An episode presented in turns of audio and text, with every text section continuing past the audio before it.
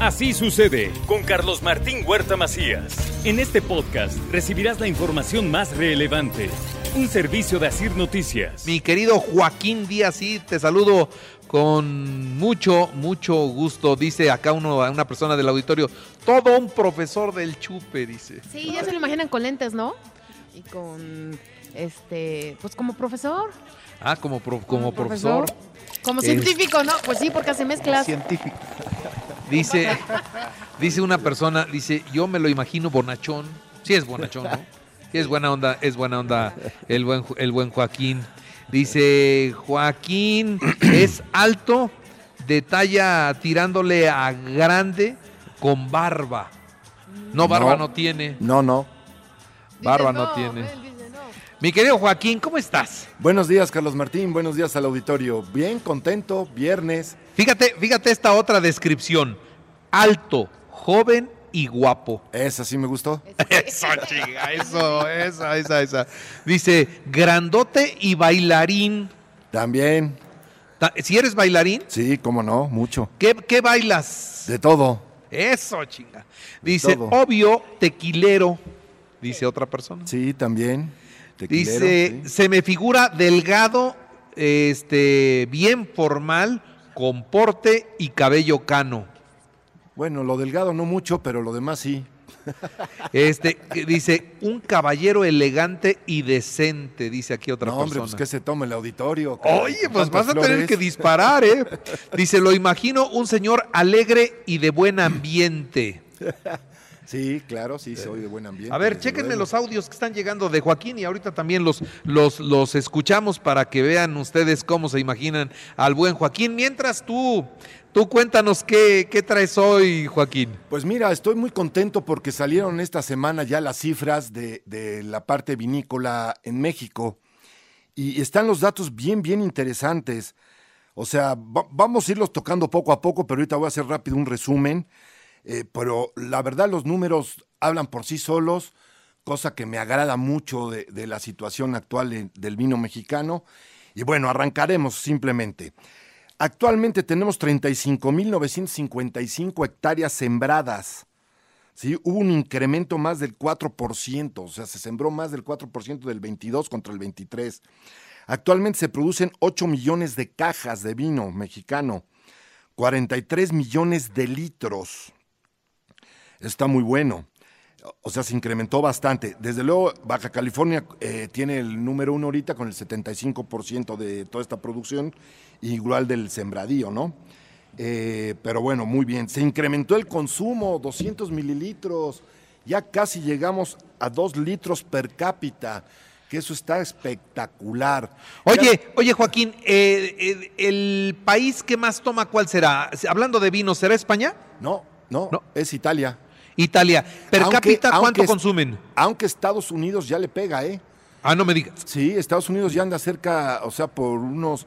Estados Unidos debe andar en unos 43 litros per cápita e Italia 46, pero ya Estados Unidos está pegándole muy fuerte. Oye, es muchísimo, o sea, 43 litros por persona al año. Sí, sí, 43 acá en México vamos en dos. Sí, Y se supone que somos más borrachos acá, ¿no?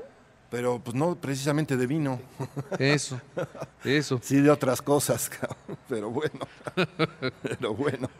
Este, pero fíjate, aquí empieza lo que está también muy interesante. Aparte del consumo que subió mucho, eh, ya actualmente se produce vino en 14 estados de la República. Desde luego ya incluyen a Puebla. Sí, y déjame mandarle un saludo al productor de vino poblano. Estuve con él ayer y me regaló una botella de vino que me tomé a la hora de la comida.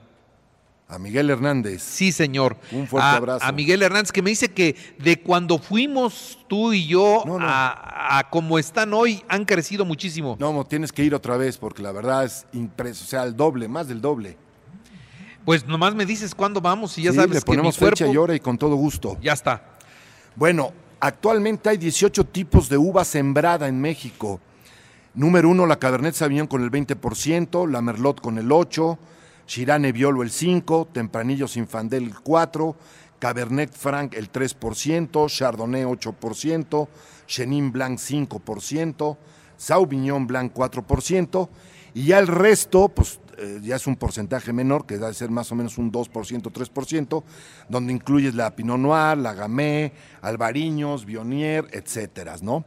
Pero, pero son datos de verdad bien fríos y bien interesantes. Ya creció obviamente un casi un 30% las exportaciones de vino mexicano a otros países. El principal es a Estados Unidos con el 72%, Japón 10%, China, le estamos vendiendo vino a China el 4%, Reino Unido 1.5%.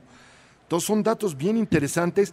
Otro dato que me llamó muchísimo la atención, hay más de 500 mil personas trabajando en producir vino. Se acaba de convertir la segunda fuente de empleo, bueno, de empleo en la parte del agro, eh, principal, o sea, la segunda que, más empleos da. Eso es impresionante ya también. Entonces son, son noticias de verdad muy buenas para México. Eh, la franja de precios que más se consume, por ejemplo, va de los 90 pesos a los 260 pesos. Esos son los vinos que más se están consumiendo actualmente en México. Híjole, pero vinos de ese precio mexicanos no son muchos. Joaquín. No, no, no son muchos. Por desgracia no son muchos. Por desgracia no son muchos, pero son los precios, los, los, las cifras que está dando la OIB, que es la Organización Internacional Vitivinícola. Eh, pero me llama Acheto, la atención. Acheto tiene esos precios. Sí, más o menos, la Cheto, sí. Pero fíjate, la misma OIB eh, menciona que la producción mundial del vino cayó 4%, pero México no. México incrementó ese 4% más. Es increíble, o sea, es increíble. O sea, eso significa que sí estamos consumiendo vino mexicano, que eso es muy, pero muy buena noticia. Eh, y, y, pues hay que seguir consumiendo porque las cosas por lo que pintan y por las expectativas que, que, que se vienen para este 2024 y 2025 van a ser muy buenas en el sector vinícola en México. ¿Cómo ves? Muy bien, pues qué, qué, qué, bueno que vamos caminando y aunque apenas vamos en dos litros, ¿Sí? bueno, hay que seguir creciendo esta estadística para alcanzar a los güeritos del norte. Sí, sí, sí, sí, sí, nos faltan muchos años para eso, pero sí. Bueno, sí. ponga usted atención, caballero. Tarea. Venga. Desde luego, con las cifras del vino mexicano, pues consumir un buen vino mexicano, si se puede poblano mejor, para consumir local. Y se me antoja, tengo un antojo de una semita de milanesa de miedo.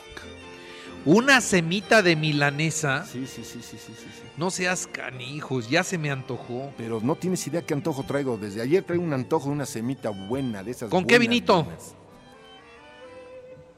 ¿Con qué vino? Ah, con el vino poblano podría ser con el origen tinto. Origen tinto, vino poblano, ya sí. se produce en Puebla, ya se hace en Puebla. Qué bueno que está creciendo este el vino poblano. Está comenzando, sí, pero pues hay que darle tiempo y, y, y a celebrar. Gracias, Joaquín. Así sucede con Carlos Martín Huerta Macías.